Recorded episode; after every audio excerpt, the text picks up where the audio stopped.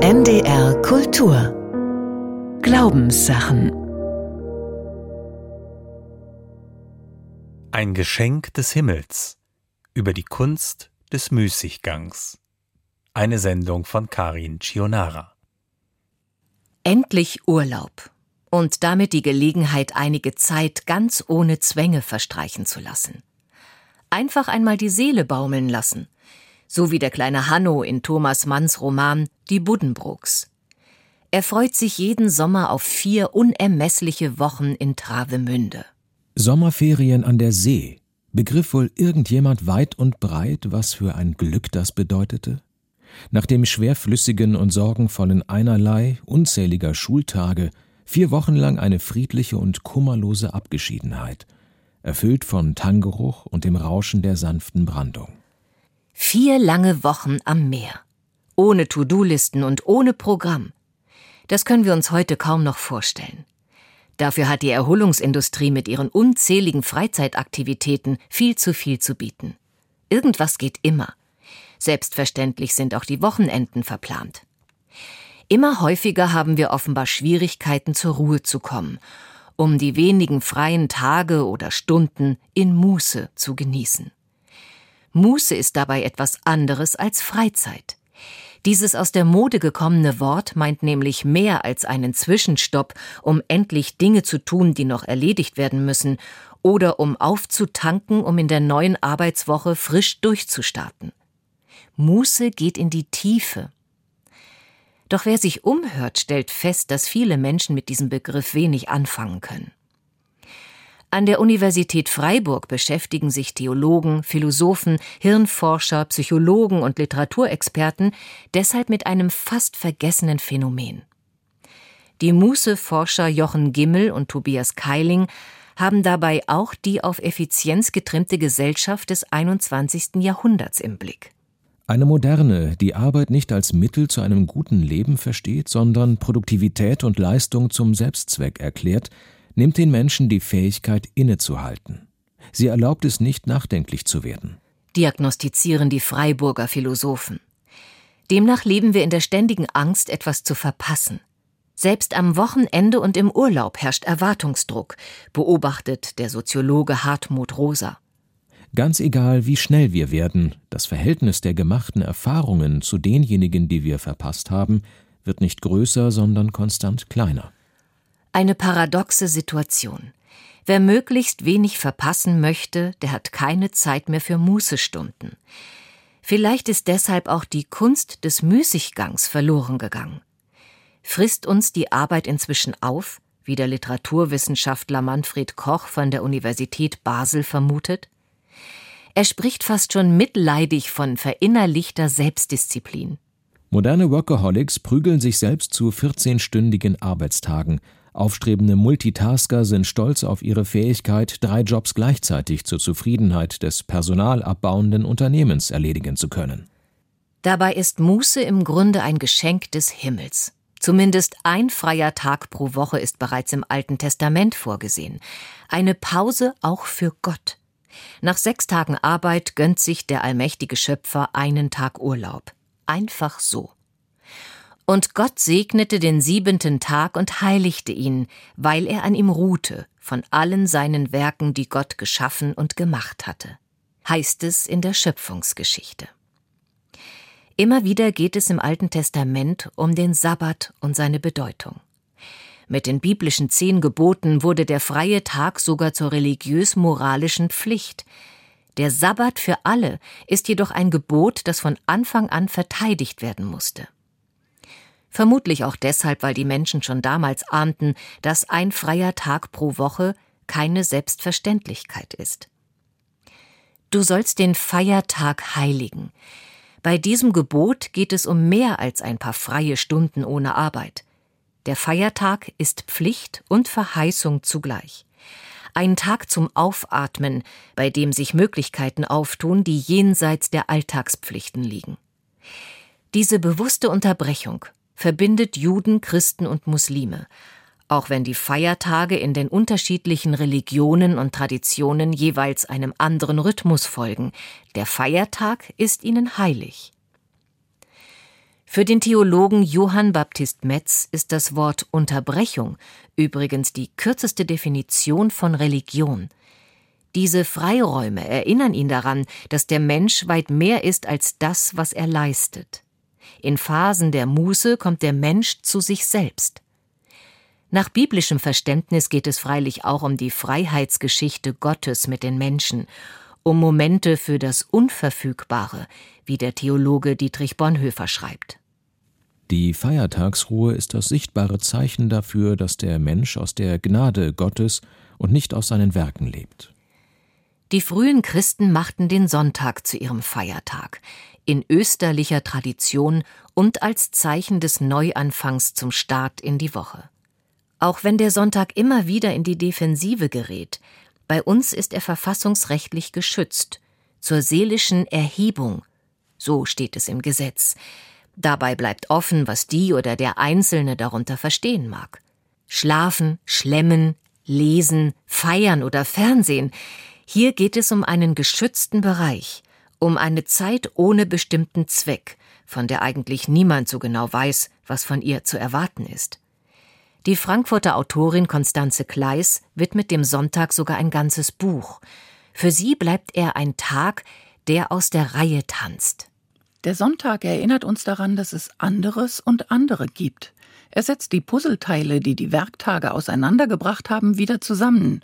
Familie und Freunde, Freiheit und Verbindlichkeit, soziale Verantwortung und emotionale Kür.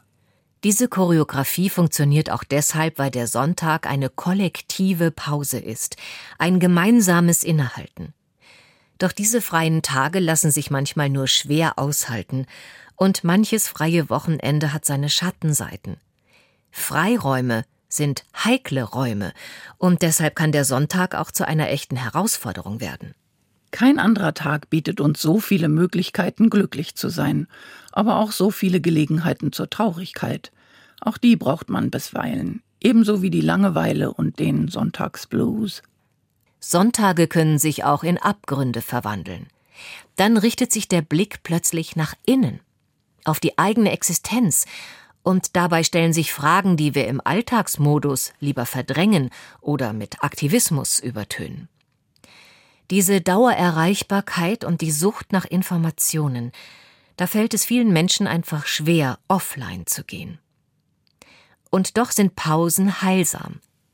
Auch Hirnforscher und Psychologen wissen längst, dass sich absichtsloses Nichtstun positiv auswirken kann, als eine Art Balsam für die Seele.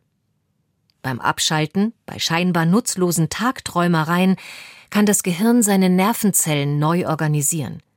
Das heißt, der überfüllte Kopf wird frei für neue Verknüpfungen. Was unter Druck nicht gelingen will, fügt sich auf einmal ganz unerwartet. Man erlebt diese Aha-Momente manchmal bei der Gartenarbeit, beim Laufen, unter der Dusche, beim Kochen oder Musik hören. Der Physiker und Wissenschaftsjournalist Ulrich Schnabel hat sich intensiv mit dem Phänomen der Muße beschäftigt. Er spricht von der Kunst der Absichtslosigkeit.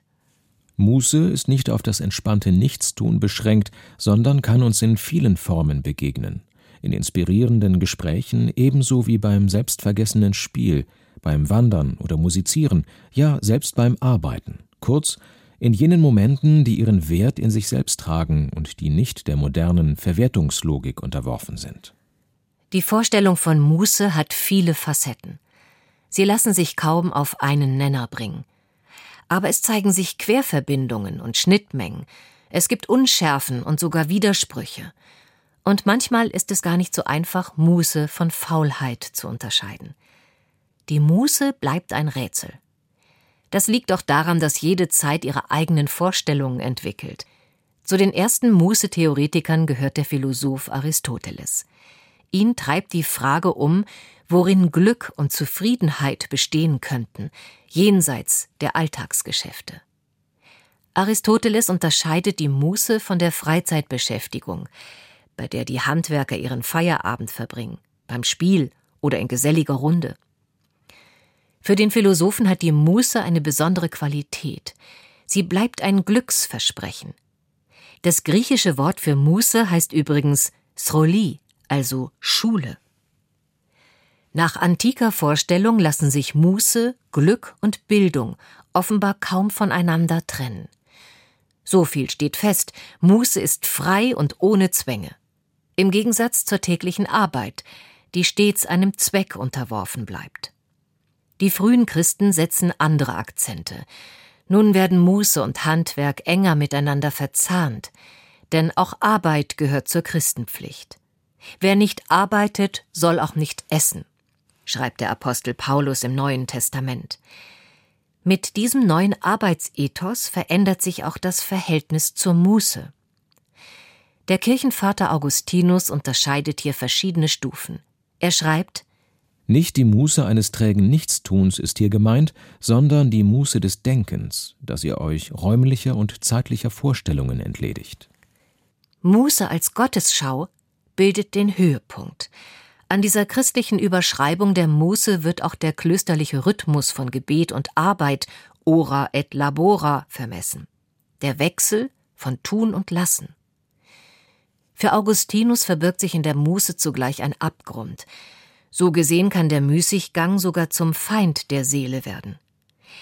Diese Fallstricke hat auch der heilige Benedikt von Nursia im Blick, wenn er vor zu viel geistlicher Nabelschau warnt und Arbeit als Gegenmittel empfiehlt. Mit der klösterlichen Ordnung von Arbeit und Gebet wollen die Ordensgründer auch verhindern, dass Muße in gottvergessener Trägheit endet. Heute sprechen Mußeforscher von gefährlichen Kippmomenten. Das heißt, auch Muße erfordert Disziplin. In Erinnerung geblieben ist vielen das Sprichwort Müßiggang ist aller Laster Anfang. Für den Reformator Martin Luther ist das ganze Leben ein Gottesdienst. Dazu zählen Arbeit und Alltag ebenso wie der Feiertag. Manchen Menschen aber macht die Ruhe sogar Angst. Nicht nur, weil sie sich vor der Stille und Leere fürchten, sondern auch, weil sie die freie Zeit mit zu hohen Erwartungen aufladen und am Ende enttäuscht werden könnten. Mußestunden sind ein Geschenk, das jeder selbst gestalten muss. In der Literatur des 19. Jahrhunderts beispielsweise findet sich eine eindrucksvolle Figur, der Flaneur. Ein stilvoll gekleideter Spaziergänger, der absichtslos über die Boulevards und durch die eleganten Einkaufspassagen flaniert. Jemand, der keine Eile hat. Der Dichter Charles Baudelaire spricht von Müßiggängern in den Straßen der Stadt von Genießern und feingeistigen Beobachtern, die philosophierend den urbanen Raum erkunden, ohne sich antreiben zu lassen. Der Philosoph Walter Benjamin greift die Figur des Flaneurs noch einmal auf, jenen Künstler und Beobachter der Konsumwelt, der sich selbst zu Markte trägt. In den modernen Metropolen gerät die Kunst des Nichtstuns schlimmstenfalls zur Selbstinszenierung – die Flaniermeile wird zur Bühne, so wie heute Bars und Brasserien in Szenestadtteilen. Die Künstler suchen sich ohnehin eigene Freiräume. Der Maler Max Beckmann beispielsweise träumt in seiner Radierung Akt mit Katze am Strand von Sonne und Meer. Auch Ernst Ludwig Kirchner erinnert sich in seinen Zeichnungen an sonnige Urlaubstage an der See. Pablo Picasso Franz Marc oder Niki de Saint-Phal setzen in ihren Arbeiten auch den Schlaf in Szene. Mit seinem Motiv der sitzenden Frau und Schläferin etwa greift Picasso das Wechselspiel von Tun und Lassen auf. Die Frau blickt auf die Schlafende und findet auf diese Weise Ruhe in ihrem Gegenüber. So scheint sich eine Figur in der anderen zu spiegeln. Wachheit und Versunkenheit bilden für den Künstler eine Einheit. Ein Thema, das Picasso in seinen Werken immer wieder variiert. Das Sprengelmuseum Hannover widmete der Muße vor einigen Jahren eine eigene Ausstellung unter dem Motto Auszeit.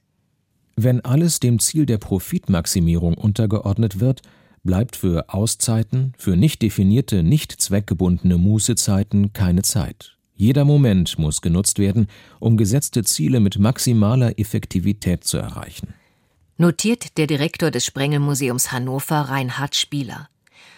Heute verwandeln sich Museen, Kunsthallen und Konzertsäle häufig in Andachtsräume für das nicht Verzweckbare. Auch das liegt inzwischen im Trend. Experten sprechen von neuen Formen urbaner Muße. In beschleunigten Zeiten kann selbst das Warten einen besonderen Zauber entfalten, beobachtet etwa die Kulturkorrespondentin Andrea Köhler. Dabei sind die Fantasien und Tagträumereien ja selbst schon Teil einer besseren Wirklichkeit und nicht bloß der schale Vorgriff auf eine schönere Zukunft. Warten als geschenkte, nicht als verschwendete Zeit. Auch so lassen sich Freiräume neu und anders deuten denn Muße lässt sich nicht erzwingen. Sie stellt sich bestenfalls ein. Muße lässt sich auch nicht vereinnahmen, sie bleibt vielmehr eine Möglichkeitsform. In der Sehnsucht nach Muße verbirgt sich daher oft auch ein Stück Anarchie. Vielleicht kann sich die Kunst des Müßiggangs zu einem kritischen Korrektiv im Alltagsgetriebe entwickeln, denn immerhin besitzt die Muße auch utopisches Potenzial. Mußezeiten können ideale Plattformen für einen Perspektivenwechsel sein. Das gilt auch für die Kirchen, die sich traditionell als Orte des Innehaltens verstehen, nicht nur an Sonn- und Feiertagen.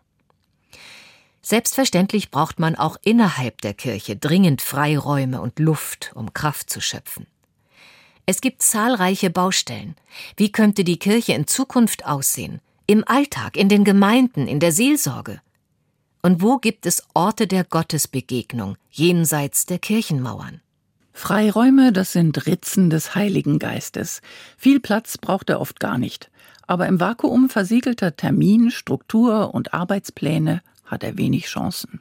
Schreibt die hannoversche Theologin Petra Bahr. Innehalten und zu sich kommen. Frei werden für andere Dinge. Beim Pilgern oder während einer Auszeit im Kloster. Dabei ist Muße nicht allein eine Frage der Zeit, die Kunst der Muße ist auch eine Frage der eigenen Haltung. Gelassenheit gehört dazu und vor allem der Mut, auch einmal etwas sein zu lassen, sich zurückzulehnen und Abstand zu nehmen.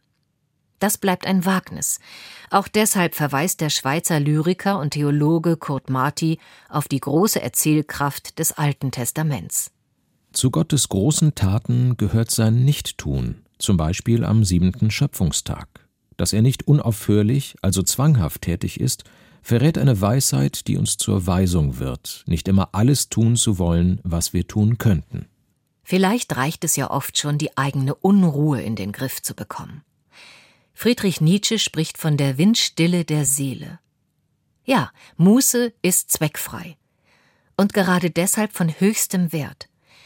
Womöglich liegt darin auch ihr Geheimnis. Ihre Kraft entfaltet sie in dem bewährten Wechsel von Tun und Lassen. Um die richtige Balance zu finden, ist es wichtig, hin und wieder den Modus zu wechseln. Im Grunde so ähnlich, wie es auch die Mönche und Nonnen auf ihre Weise bis heute halten. Ließe sich im Alltag daraus ein Crossover aus alten und neuen Mußemustern entwickeln? Eine Art Update für das 21. Jahrhundert?